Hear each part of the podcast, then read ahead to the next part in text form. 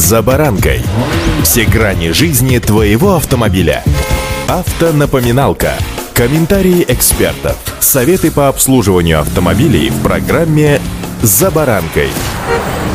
Пандемия пандемии, самоизоляция самоизоляцией, а жизнь, тем не менее, на месте не стоит. Причем касается это абсолютно всех ее сторон и автомобилей, в данном случае не исключение. С вами Александр Карпов. Здравствуйте. Автомобильные факты.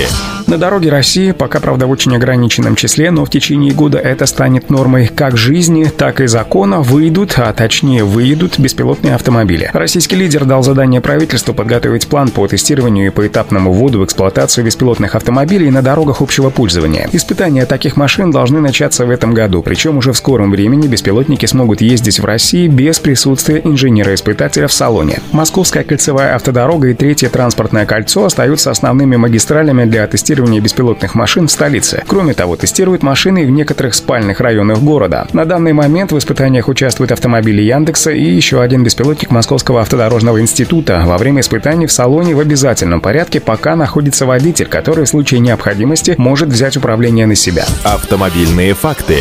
Если все, что вы сейчас услышали, похоже на реализацию футуристических автомобильных реалий будущего в наше время, то вполне себе реальные правила уже в следующем месяце отразятся на миллионах автолюбителей двигателей. Так, при переводе двигателя на газовое топливо, установке багажников, лебедок или фаркопов, водитель должен будет представить машину на проверку в специальную лабораторию. Некоторые фирмы выдавали необходимые заключения ранее дистанционно, по присылаемым фотографиям. Теперь данную практику хотят запретить. В этом случае водителям придется в обязательном порядке привозить тюнингованный автомобиль в лабораторию. Особенно на запрете настаивает госавтоинспекция. В ведомстве считают, что прежде чем выпускать автомобиль с доработками на трассы, необходимо быть полностью уверенным в его безопасности безопасности. Автомобильные факты.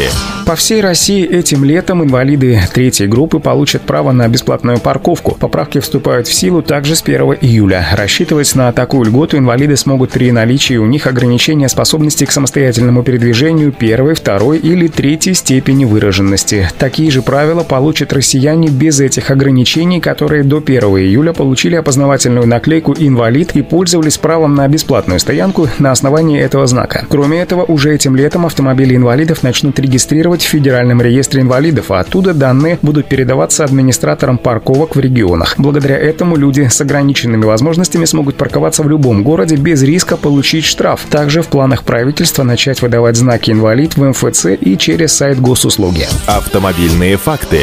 Ужесточатся и нормы импорта машин с правым рулем. Еще сложнее станет дальнейшая постановка такого автомобиля на учет и эксплуатация его, соответственно, на российских дорогах. Новые ограничения распространятся, правда, только на автомобили, которые начнут ввозить в страну после 1 июля. Под запрет попала техника категории М2 и М3. К ним относятся самосвалы и строительная техника, а также микроавтобусы, грузовики, имеющие манипуляторы и пассажирские автобусы. Легковые автомобили относятся, напомню, к категории М1, поэтому запрет на них пока не действует. Однако ввести машину машину с правым рулем в нашу страну стало сложнее. Размер пошлины зависит от возраста, объема двигателя и экологического класса. Кроме этого, владелец обязан получить технический сертификат о соответствии конструкции автомобиля требованиям безопасности. После этого водителю придется оплатить оформление НДФЛ, НДС, акциз, утилизационный сбор. Ну, вы сами понимаете, во что это встает в конечном итоге. Удачи!